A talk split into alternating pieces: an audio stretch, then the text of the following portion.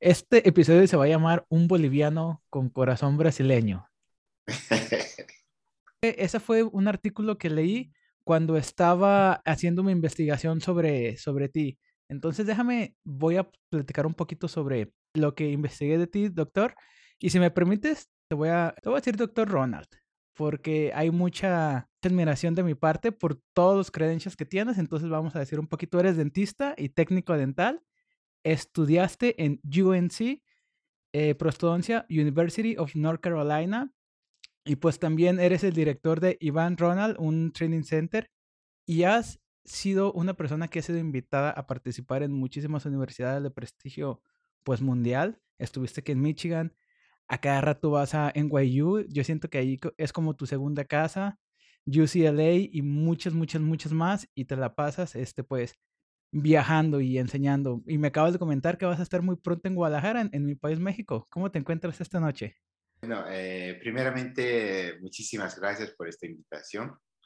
Y pues bien, ahora en Brasil está un poco frío, estoy en San Paulo y aquí ya somos pues un poco tarde ya, nueve de la noche y un poco cansado, pero feliz de estar conversando contigo. Oye, Doc, entonces vamos a entrar de lleno. Antes que nada, eh, vamos a seguir la línea de la conversación sobre el artículo que vi sobre ti, boliviano, este, con corazón, corazón brasileño y viajando por el mundo. Eso fue lo que les faltó a, ese artículo. Cuéntame un poquito de ti. ¿Cómo, es que eres un brasileño con un, un, boliviano, perdón, con corazón, con corazón brasileño? Eh, bueno, yo vivía eh, en Bolivia hasta mis 18 años cuando fui al, terminé el colegio, fui al cuartel, al ejército. Me quedé un año, pues ya tenía 19. Y cuando tenía 19 años, mi país, Bolivia, estaba pasando por una situación política muy difícil. No había trabajo, yo recuerdo bien eso, te digo, el 94. Entonces yo decidí pues con 19 años como un aventurero, eh, migrar para Brasil, eh, que en ese entonces nosotros teníamos un concepto que Brasil estaba muy bien, no hablaba portugués nada y, y me fui a Brasil, me vine aquí y pues ya vivo 28 años aquí. Entonces, como yo me vine solo, eh, de una familia muy pobre en Bolivia, entonces, ¿qué es lo que hice? Eh, comencé a trabajar, a trabajar y trabajar. Y por el hecho de haber universidades en la noche, yo tuve esa chance de poder estudiar eh, como técnico dental primero, después como, como dentista. Y eso es que me ha cambiado mi vida, porque Brasil me ha dado esa, esa oportunidad de poder estudiar, eh, porque en mi país no, no había universidades nocturnas. Entonces, yo podía trabajar durante el día y pagar mi estudio en la noche. Entonces, eh, por eso es que yo tengo un cariño muy especial a Brasil y también por el hecho de tener ya 28 años viviendo en Brasil. Entonces es pues prácticamente un, toda una vida, ¿no? Y por eso es que me hice conocido tal vez aquí en, el área del laboratorio de, de, de la odontología, eh, pero es un país que no es el mío. Entonces, por eso que yo lo tengo un cariño así muy, muy grande a Brasil. Entendido. Entonces, cada vez que cada vez que juega la selección brasileña, tú te identificas más porque pues obviamente ganan más, ¿verdad? sí, sí, sí, es verdad. Oye, Doc, entonces, pues a mí me llama mucho la atención cómo el proceso de emigrar y de llevarte toda tu vida en unas maletas y de irte a un país donde la lengua es muy ajena, pues yo acabo de vivir eso también, a lo mejor no tan joven como tú lo hiciste y a lo mejor no viniéndome eh, solo como tú lo hiciste, pero yo siempre creo que las personas que atraviesan algo así de grande en su vida, pues esas personas tienen como más resiliencia y tienen más ganas de salir adelante. ¿Cómo fue que a ti se te vino a la mente entrar en el área dental? A lo mejor fue que entraste primero a ser un ah, técnico dental o fue que primero empezaste con la escuela dental? Sí, eh, eso es lo que acabaste de decir, es, muy verdad, porque no sé, eso he notado con los amigos extranjeros que tengo, tanto bolivianos, peruanos, argentinos, chilenos, o sea, gente que he conocido, eh, pienso que el, extranjero fuera de su país, o sea, o, sea aquí, ¿no? Eh, no sé, me parece que tiene muchas más ganas de luchar. No sé, eso lo, lo noto. Eso he notado con muchos amigos míos, eh, amigos próximos, como tiene la garra. ¿Por qué? Porque no tiene familia aquí, ¿no? Entonces, eh, bueno, yo no tenía condiciones de poder estudiar, yo tenía 19 años, el único objetivo que yo tenía era trabajar de cualquier cosa que me diera de comer. En ese entonces yo trabajé como albañil, trabajaba en la costura, trabajaba con un amigo que conocí que era payaso de profesión, trabajaba con él y pues junté una plata y eh, cinco, cuatro años después eh, pues ya estaba estudiando. Pero yo comencé a estudiar porque en la casa donde yo vivía, yo vivía en una casa de estudiantes. La casa de estudiantes en Brasil se llama República, o sea, la República de los Estudiantes. De los ocho que, vivían, siete estudiaban. Yo era el único que no estudiaba. Pero la gente me, decía, Iván, tienes que estudiar alguna cosa. O sea, e, era una presión muy grande. Yo no estudiaba nada, yo apenas trabajaba, no tenía plata también. Entonces me dijeron, este, y en, uno de los chicos que vivía allá era estudiante de, técnico en prótesis, estaba en la escuela. Y bueno, y un día casualmente yo en ese entonces arreglaba, eh, trabajaba arreglando máquinas de costura en esa época. Sería pues el, el 97, el 98 más o menos. Entonces, yo veía las esculturas de mi amigo que estudiaba prótesis, era de color amarillo, era verde, era rosado, o sea, diferentes colores, ¿no? No sabía que era cera. Yo pensé que era jabón entonces con mi uña esculpí un diente que lo tengo guardado hasta hoy. ¿En serio te lo jabón, Sí, lo tengo guardado. En un pedacito de jabón. Y él miró y me dice, ¿quién lo hizo eso? Pues yo le dije. Y me dijo, estudia prótesis, eso va a ser tu futuro, me dijo. Y pues como todo el mundo quedaba así con una presión para que estudie alguna cosa, entonces mis amigos de, la casa, de la moradía, me dijeron, van, por lo menos prótesis, pero estudia. Y en el año de 98 comencé a estudiar y, me gradué y, tenía 25 años. Eh, me gradué después de dos años y después de dos años eh, yo participé de un concurso de de un congreso muy grande que hay aquí en Brasil, uno de los congresos más grandes del mundo de, de prótesis dental, solo prótesis, no tiene clínica, nada. Y en esa época había pues chicos que, que, que, que se presentaban en el congreso, en el concurso, para mostrar su trabajo y para tal vez encontrar un trabajo, un empleo, ¿no? Y pues yo me presenté y tuve la felicidad de ganar el primer lugar. ¿Y, sobre, qué se trataba ese concurso? O sea, ¿era encerado eh, o...? No, era de todo, era de todo, al hacer un trabajo de prótesis.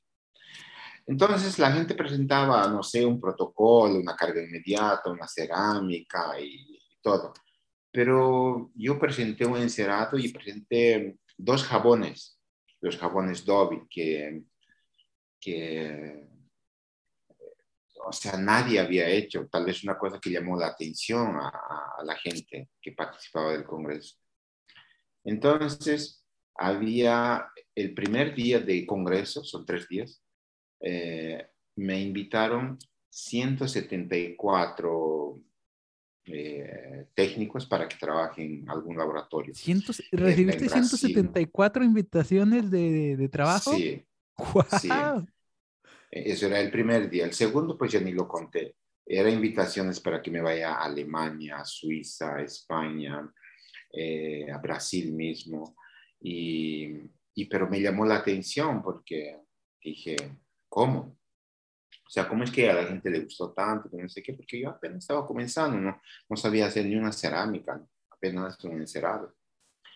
Y bueno, yo acepté una de las invitaciones de, un técnico dental llamado de Carsten Fischer, que está en Hamburgo, pero en ese entonces cayó las Torres Gemelas, el World Trade Center. Entonces eh, hice un, eh, toda la documentación, gasté una plata que no tenía para irme para Alemania, pero por un tiempo pararon de emitir visas de trabajo y no me fui. Entonces, de decepción, porque no me fui, acabé eh, entrando en la universidad, esta vez para hacer odontología. Y pues surgió otra invitación, pero ahí ya no quise más viajar, ahí ya quise estudiar. Entonces ahí que comencé en la área de la, de la odontología. ¿Cuánto, ¿Cuánto tiempo pasó desde que entraste a la escuela de prótesis hasta que entraste a la escuela dental? El 98 entré al, como, estudié como técnico, salí al final del 99 y en el 2001, sí, el 2000 y inicio de 2002 comencé odontología, que se ve la universidad, y en Brasil son cuatro años. Y en 2006 me recibí como odontólogo ya. Oye, para ti, cuéntame un poquito sobre eh, cuando estabas de estudiante, o sea, porque obviamente tú ya tenías tu background, tu experiencia como un protesista y aparte, pues eras bueno porque los resultados eran en el número de invitación que tú recibiste. Cuéntame cómo fue el proceso de empezar a hacer resinas, empezar a hacer extracciones, o sea, ¿inmediatamente te enamoraste de la prótesis o fuiste experimentando orto, extracciones y como que este, también te iban llamando la atención? O, cuéntame cómo, cómo fue tu etapa de estudiante. Bueno, eh, no solamente fue la mía, yo pienso que fue de, de todos los estudiantes que en ese entonces eh, éramos técnicos dentales, porque yo estudié en una universidad que se llama 9 de Julio, la 9 de julio es la Universidad de los Técnicos Dentales. 80%, 85% hasta hoy, 85% de los alumnos son técnicos dentales. Y mira qué experiencia buena. Entonces, en mi clase había muchos técnicos y la mayoría pues altamente experiente. Entonces, no solamente conmigo, como que con todos, pues ellos, eh, nosotros en la graduación ya estábamos colocando implantes. Mi primer caso clínico que yo hice en la universidad fue un canino a canino eh, con, con Procera, con las copias de Procera estratificadas. Fue mi primer caso. Yo ya sabía que mi, que mi área era la estética y yo ya, ya lo tenía bien claro. No me gustaba la orto, no me gusta, hasta hoy no me gusta cirugía, me gusta todo lo relacionado a estética, tanto resina cuanto cerámica, todo eso. Yo, yo ya, le tenía bien claro, así como mis compañeros de clase, que les gustaban los implantes o el orto, así ya lo tenían bien claro eso. Y fue muy bueno, fue sensacional porque no, no eran pues gente joven, no tenían pues 20, 21, no. Yo tal vez, eh, yo tal vez estaba entre los más jóvenes, yo tenía 30 y dos años tendría más o menos. Yo estaba joven, o sea, eh, era uno de los más jóvenes. Había eh, técnicos que tenía 40, 45 años, ¿no? Y todos con experiencia y fue muy, muy bueno eh, la graduación. Oye, me imagino que ahí, pues el hecho de que todos sean técnicos eleva como más el proceso, ¿no? Y de que a lo mejor si, si tú no sabías algo, a lo mejor tenías a un compañero que te podía enseñar cosas que inclusive tú no sabías. Sí, por ejemplo, eh, yo estudié con un eh, amigo mío, que es un hermano para mí, hoy en día es odontólogo, el doctor Marcelo Baum. Marcelo Baum en esa época era uno de los que enseñaba en el mundo lo que es eh, Procera, lo, digital de la empresa Nobel Bayoquer. Entonces, eh, cuando el profesor en la universidad estaba dando clases de, de, la odontología digital que estaba comenzando, pues el, doctor, el profesor dice, eh, Marcelo, da una, una, unas clases para nosotros. El alumno estaba dando las clases, pero eso es muy bueno. Y de la misma forma, Iván, morfología, pues véngase aquí y así. Fue muy bueno, una experiencia inolvidable. Oye, eh, me llama mucho la atención porque, pues obviamente ya estás mostrando muchísima resiliencia. Y pues el hecho de haber emigrado a de Bolivia a, a, Brasil, tuviste que aprender inglés y tuviste que estudiar en un idioma ajeno al tuyo. ¿Cómo fue que se te ocurrió irte a Estados Unidos? Como ya te comenté previamente, yo soy mexicano, ahorita estoy en, en Michigan y el proceso fue bien difícil para mí. Yo no tenía absolutamente nada de información, no tenía con quién guiarme y no me imagino cómo debió de hacer en el momento en el que a ti te dieron ganas de haberte venido pues aquí, porque tú estudiaste en, en University of North Carolina y para todos aquellos que no estén familiarizados, se dice por ahí que es uno de los mejores programas de prostodoncia del mundo. Y yo creo que sí, porque pues tú te graduaste de ahí. Bueno, este, cuando terminé la universidad, eh, yo comencé a viajar a Estados Unidos a través de cursos y yo tengo que mencionarlo esto. Yo lo debo mucho al doctor de Venezuela, pero que hoy en día está en Querétaro, al doctor Johan Figueira, que en esa entonces él estaba estudiando con, con McLaren. el doctor McLaren. Entonces, eh, yo me hice amigo de, de, en un congreso en Chicago y pues después me invitó para que yo vaya a la universidad. No me invitó McLaren, me invitó Johan. O sea, él nos hizo el contacto. Entonces me parece que fue unas cinco veces para allá. Eso, entonces yo, yo, o sea, haber entrado a Estados Unidos fue, con, con Johan Figuera, pues fue una experiencia muy buena. Y pues y que el doctor McLaren, que soy muy agradecido que me haya dejado entrar a la, a la universidad, que no es fácil para los latinos, pienso yo y bueno, posteriormente eh, tengo que agradecerlo también a Daniel Ochoa. Daniel Ochoa en ese entonces estudiaba en el programa de implantes en la NYU. Entonces, ellos me invitaron así, claro, para ir y dar unas clases allá con el doctor Chong. Y, a través de, de, de, esa invitación de Daniel Ochoa, yo conocí a la doctora Anabel Oquendo que es la directora, e, era, en ese entonces era la directora del programa de estética.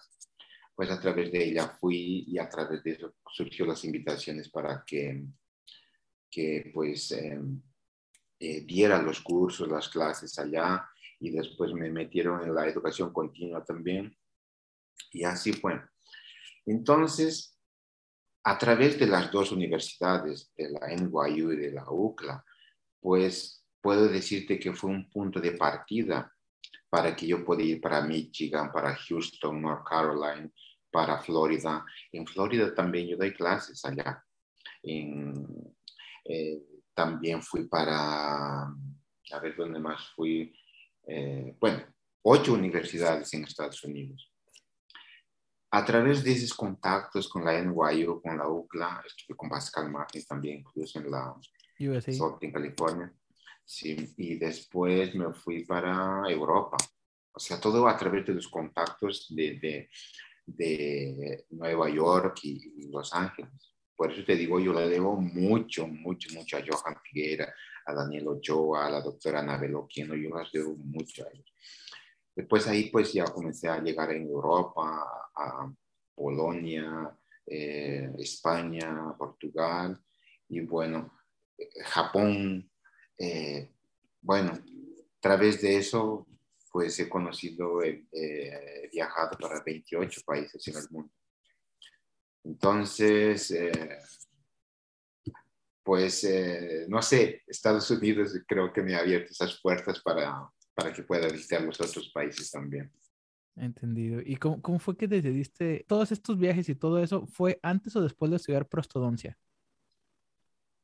Fue después. incluso yo lo hice, una de mis clases cuando yo estaba en la NYU, eh, claro que eso fue después, eh, yo estaba dando una, una, conferencia sobre, eso fue para los alumnos, una clase sobre eh, lentes de contacto, ¿no? De restauraciones mínimamente invasivas, algunos sin tallado incluso.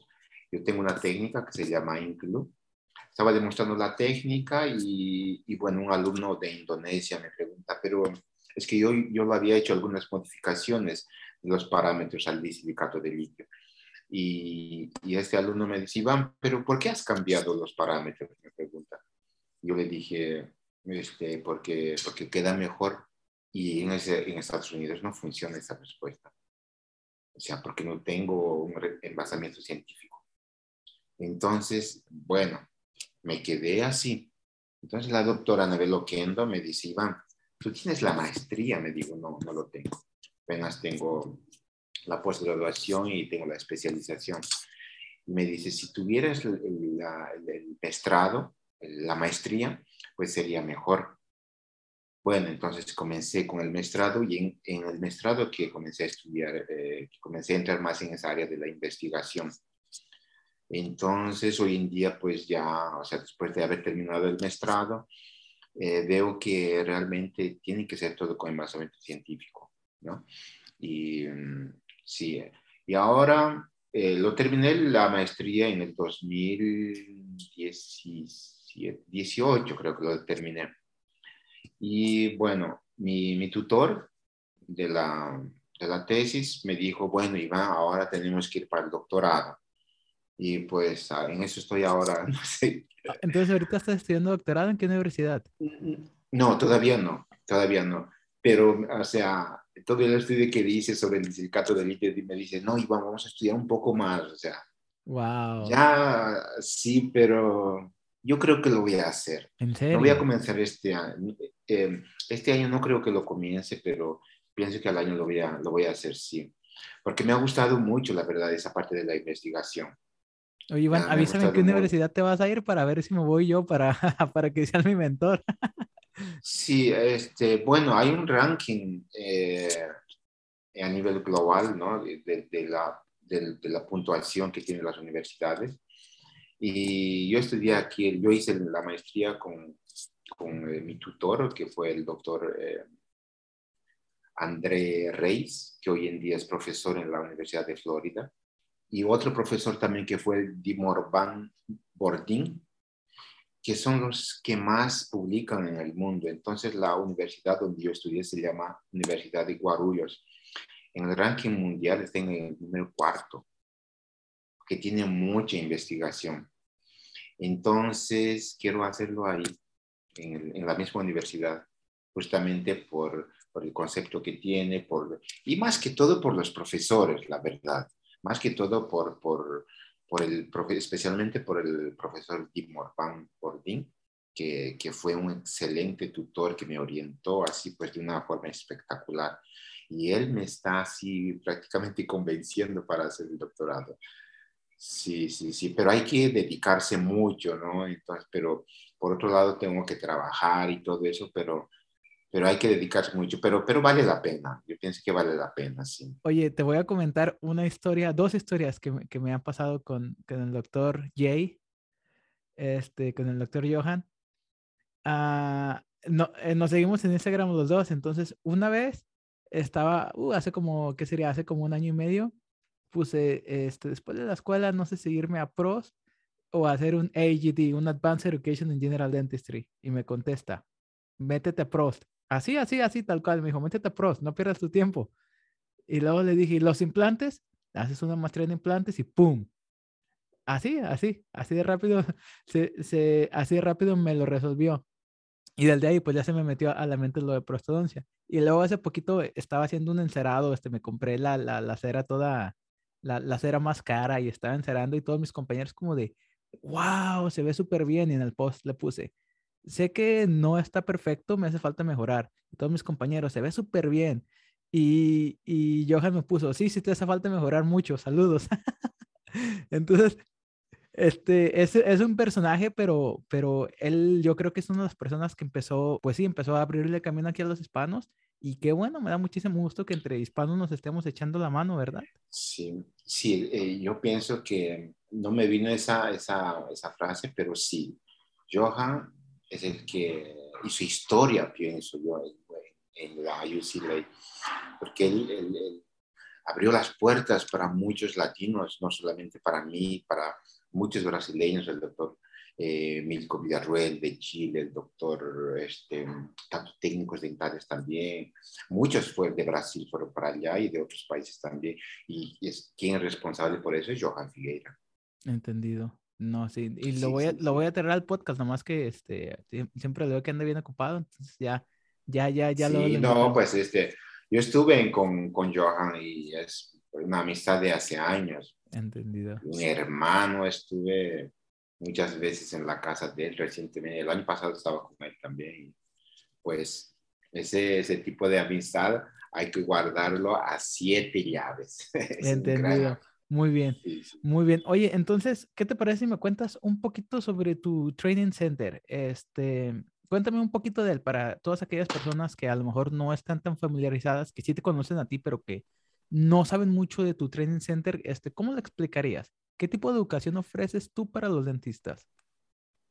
Bueno, eh, Brasil es un, un, país diferente de, muchos otros, digo, pienso yo porque aquí en Brasil, por ejemplo, las especializaciones, eh, los diplomados, no sé cómo lo llaman ustedes, en Brasil eh, son dos años, como en todos los países, pero aquí nosotros hacemos en cinco días o cuatro por mes. Y el resto de la semana, pues trabajamos, colocamos en práctica lo que aprendimos y también trabajamos para pagar también la, la, especialización o posgraduación que sea, o el maestrado que sea. Entonces, pero veo otros países que es eh, el tiempo completo. Y pues, ¿quién va a bancar ese estudio? Aquí en Brasil es difícil. Entonces, pues cada, cada uno se la banca aquí. Entonces, cada profesor aquí en Brasil, eh, podemos citar, mi mentor, el doctor Darío Dolfi, el doctor eh, Sidney Quina, el doctor Irata, el doctor, o sea, todos tienen su instituto. Entonces, pues yo también tenía ese sueño, claro, entonces yo también monté el mío hace 13 años atrás, más o menos.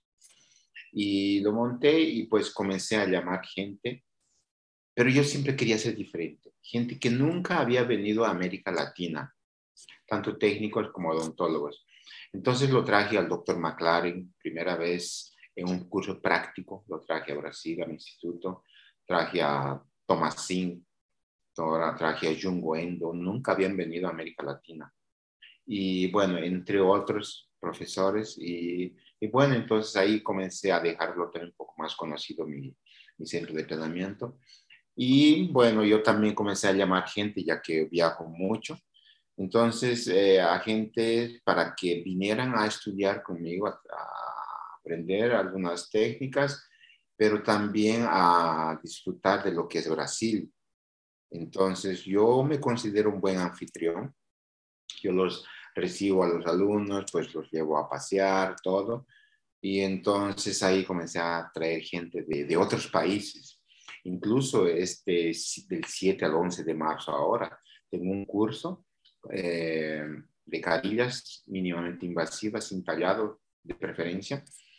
Y pues están viniendo de México, están viniendo de, Puebla, de Tijuana, están viniendo de, Ecuador, de Argentina, eh, Portugal, es, em, Portugal, Bolivia, y pues para cinco, estudiar cinco días. Entonces hoy en día recibo mucha gente y paralelo a eso tengo también los cursos en San Pablo, que es en portugués para brasileños también. Oye, cuéntame un poquito de tu técnica, la Ink Blue, porque yo he visto, ya vi que la, la, la, has estado desarrollando y seguramente ya la tienes súper mega bien pues desarrollada, pero para todas aquellas personas que no están familiarizadas, ¿qué es la técnica Ink Blue? Bueno, la técnica es, en realidad fue una idea muy simple, una idea bien práctica, puede decir, porque yo, como yo soy técnico dental también, yo soy apasionado por el, por el área técnica también. Entonces yo hacía trabajos de algunos dentistas eh, famosos, incluso algunos, y hacía pues eh, carillas o tal vez lentes de contacto en cerámica feldespática. Pues es muy bueno, el color queda espectacular, pero ¿qué es lo que pasa? Algunas veces la carillita al probar se quebraba porque es una cerámica feldespática altamente friable. Entonces, cuando se quebraba, el doctor me llamaba, oh, Iván, perdón, se me quebró. Bueno, no hay problema, accidentes acontecen. Entonces lo hacía una vez, lo repetí una segunda, tercera, cuarta. Hice un trabajo que lo repetí nueve veces el mismo diente. Entonces, cuando le mandaba el recibo, pues me decía, Iván, ¿qué te pasa? ¿Me vas a cobrar? Porque era muy frágil, porque es muy frágil la cerámica. Entonces, ningún laboratorio dental, ningún empleado mío lo va a hacer esas nueve repeticiones de gratis. Si lo tengo que bancar yo. Entonces, eso me ha llevado a cambiar de material. Pues no fue una cosa que dije, bueno, voy a inventar una técnica, no, fue con la experiencia del día a día, a ver si, si si cambiando de material, trabajando de esta vez con disilicato de litio, pues puedo hacerlo. El disilicato de litio es más resistente.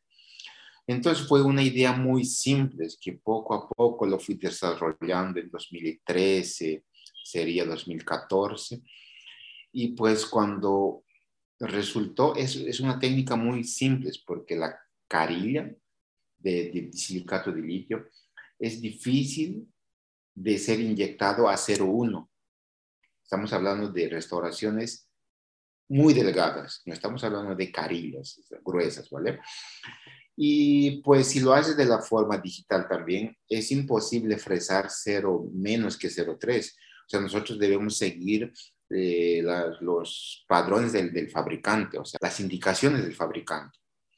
Pero se va a quedar gruesa, entonces utilizando la técnica lo voy pintando por dentro la carilla, por eso se llama ink y lo voy adheriendo a la, al, al troquel de yeso, por eso se llama glue, una cola que los niños usan en la escuela, un pegamento, y lo adhiero y hago el principio de adhesión. Lo pego al, al troquel y encima de eso comienzo a desgastar. Entonces la fuerza es distribuida y las carillas no se quiebran. Entonces consigo llegar en disilicato de litio en, en leucita a espesores de 0,1.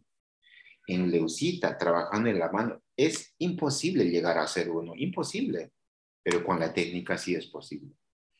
Entonces, una idea simple, pero imagínate ahora llegar en un congreso y decir, bueno, estoy con una técnica nueva. Wow, no, eso es muy difícil, porque la gente eh, pues dicen, ¿no? ¿Y este loco qué le pasa? Que es una nueva técnica. No es muy fácil, ¿eh? Hay que tener mucho coraje. Pero yo estaba cierto, yo estaba convicto de lo que, de, de, la técnica.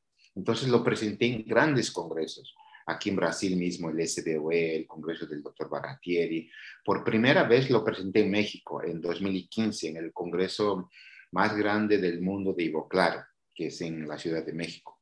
Lo presenté lo presenté en Nueva York, en, o sea, en muchos países y tuve mucho éxito y ha dado resultado.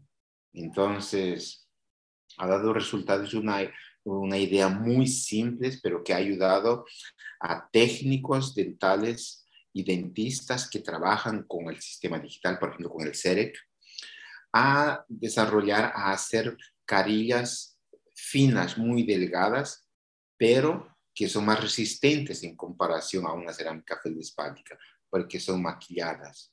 Entonces, pues así como ha dado resultado, pues entonces me han invitado a muchos lugares, incluso a México, que voy este año dos veces, y a muchos países, en algunos países con demostraciones con paciente en vivo, y todos con éxito.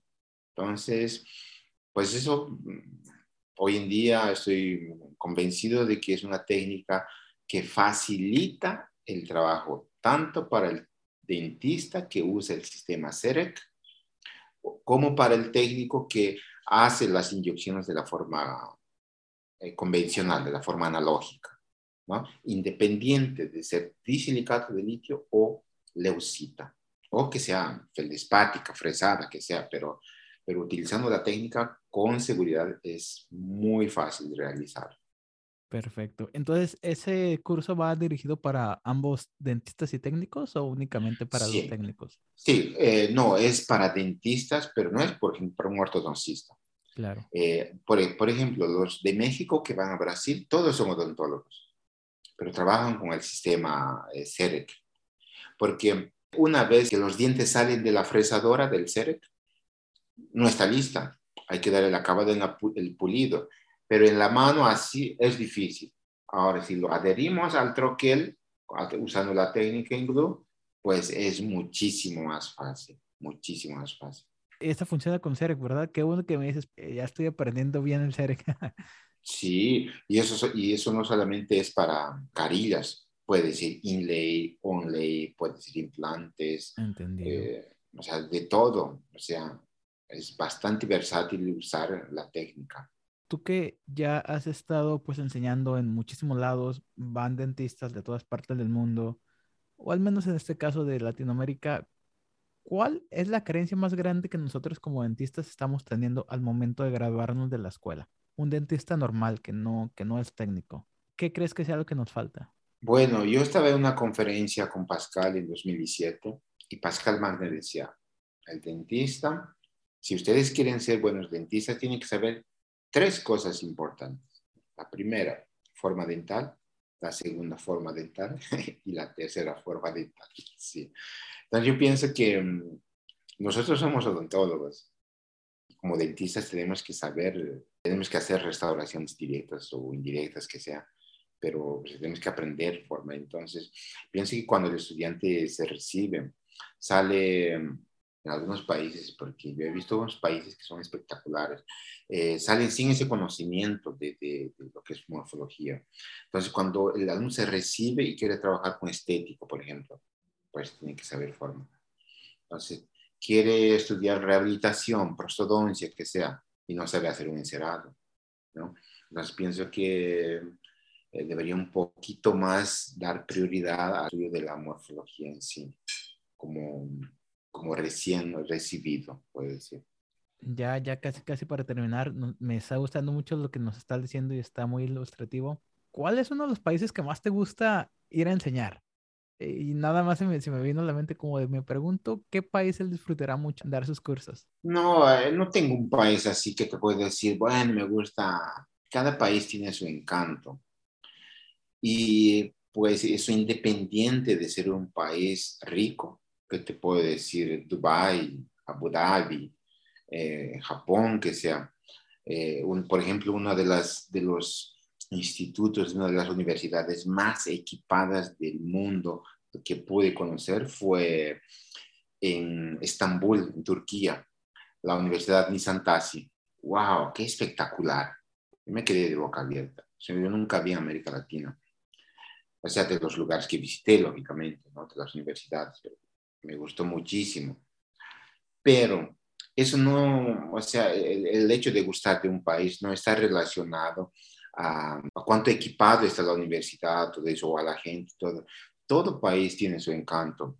Yo he estado en países pobres, en algunos, algunas ciudades de mi país, de Bolivia, por ejemplo, donde, pues bueno, no tenía un, recursos buenos, estaba en otros países, estaba en Argentina, en el norte de Argentina, estaba en Perú, aquí en Brasil mismo, en unas ciudades pequeñas, donde había muchos alumnos, pero no había una mesa que sea confortable para todos. Yo recuerdo muy bien que lo sacaron una puerta y pues se sentaron ahí, pero lo pasamos muy bien. O sea, no, o sea, te digo que no está relacionado a las condiciones que me han dado de dar la clase, sino a la gente, al, al entusiasmo de la gente, todo eso. Entonces, pues yo me siento en casa en todos los países. Claro, el cariño del latino es incomparable. Yo te lo digo de, México para abajo, eh, cuando comparas con, Europa, con Polonia, cuando comparas con, estuve en Polonia, con Alemania, por ejemplo, la gente ya más tranquila. Pero ahí te puedo decir, pero sí, todo país mismo así, todo país tiene su encanto, todo país tiene su encanto. Entonces, Ahora, eh, hay un país que yo soy muy enamorado, por más que yo sea boliviano. Yo soy muy enamorado de Brasil. Soy muy apasionado eh, por San Paulo. San Paulo es una ciudad muy grande que tiene de todo, así como tiene cosas buenas, también tiene cosas malas por ser una grande metrópolis, así como es Ciudad de México, me encanta Ciudad de México, me encanta Nueva York, eh, Tokio, las grandes metrópolis, ¿no? Entonces, como Eh, Brasil ha, marcado mucho esa, esa transición de salir, te puedo decir, de la miseria para estudiar, por lo menos técnico de tal odontología, pues soy muy grato al Brasil por eso, yo, por las oportunidades que me dio, por la gente que me recibió, porque Brasil es un país eh, diferente. Brasil es un país muy cerrado y por haberme aceptado como un extranjero más aquí en, San Paulo, pues aquí no llega música de otros países, aquí no hay bachata, reggaetón, no hay salsa, no hay nada, aquí solo cosas de Brasil. Entonces, pues por haberme aceptado todo y por haber crecido todo aquí, por haber criado mis hijos, mis hijos tienen 13 y 11 años, pues soy apasionado por aquí, eh, por Brasil. Ahora, mis papás, claro, viven en Bolivia. Yo amo mi país. Soy boliviano, nunca voy a dejar de amar. Pero el cariño muy especial que tengo, claro, va a ser por Brasil, por las oportunidades que me dio. Entendido. Pues muchísimas gracias por todo tu tiempo, Doc. Yo sé que allá en Brasil ya, ya es poquito más tarde y yo estoy bien seguro que por ahí nos vamos a cruzar, ya sea en algún curso, ya sea en algún congreso, ya sea que este, te extienda una invitación formal para que vengas a Michigan o donde estés estudiando prostodoncia, pero en algún lugar nos vamos a, nos vamos a ver por ahí. Sí, seguro que sí. Pues mira, que como casualmente conversamos así para, para esto, ¿no? Por Instagram y y pues es así, eh, así somos los latinos. Exactamente, así somos los latinos. Así somos los, latinos. Pues ni nos conocemos personalmente, pero yo tengo seguridad que el día que te conozca va a ser pues bueno, espectacular, vamos a reír de Nos, vamos a recibir con un abrazo y nos vamos a ir a comer unos taquitos. Y...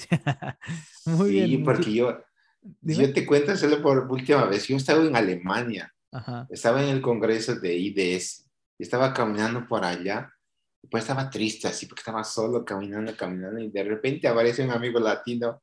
¡Oh, no lo puedo creer! Y así nos abrazamos porque así somos los latinos. Claro que sí. sí, sí. No, pues seguramente así va a pasar. Es, pues a ver qué día, qué día nos vemos. Esperemos que sea pronto. Iván, muchísimas gracias por todo tu tiempo. Tus redes sociales estuvieron apareciendo aquí a lo largo de todo este episodio. Y pues muchísimas gracias. Estoy seguro que en otro video te voy a volver a invitar para hablar un poquito de algo más técnico algo sobre este, algún material dental o algo, ¿sale? Claro, vale, vale. Muchísimas gracias por, por esta pequeña entrevista y pues en lo que pueda ayudarte, cuenta conmigo y Muchísimas pues, gracias. nos encontramos. Nos estamos viendo amigos y nos vemos en el próximo episodio. Bueno, muchísimas gracias. Bye bye.